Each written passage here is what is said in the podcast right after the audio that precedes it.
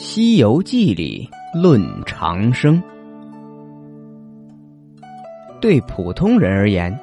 食物是人体正常生命活动所必须的。谭子话书中说：“一日不食则备，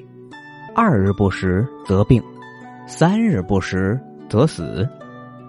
而追求长生的人，则看到食物对身体的不良影响。认为不能消化的渣子在排出去之前对身体是有害的，因此想要不死，肠中无子。除了身体以外，修道者还认为，食物会在体内积累邪气，邪气将五脏六腑与元气隔绝开来，以弦魔的形式纠缠在五脏六腑、关节、筋骨、经脉。使得心神陷于昏沉之中，元神无所依靠，不能照耀五脏六腑、四肢百骸，元气不能常驻于丹田，无法接触到道的玄妙。这些邪气最后形成三尸虫，它们寄生在身体的上中下三个丹田中，博我精气，灼我魂魄，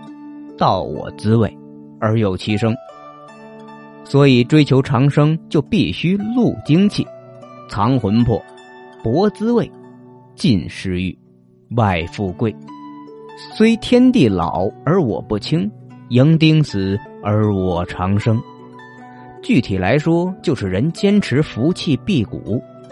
福气辟谷就会使得五脏六腑生正气，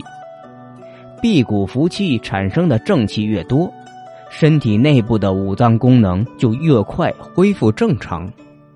身体外部就越为活力和年轻化。三藏服了草还丹，自我感觉脱胎换骨、神爽体健，正好比西行取经到山岭嵯峨之处，而这等半山之中，前不八村，后不着店有钱也没买处，叫往哪里寻斋呀？这本是内外条件皆备，修炼心性、灭除三尸虫的大好机会呀！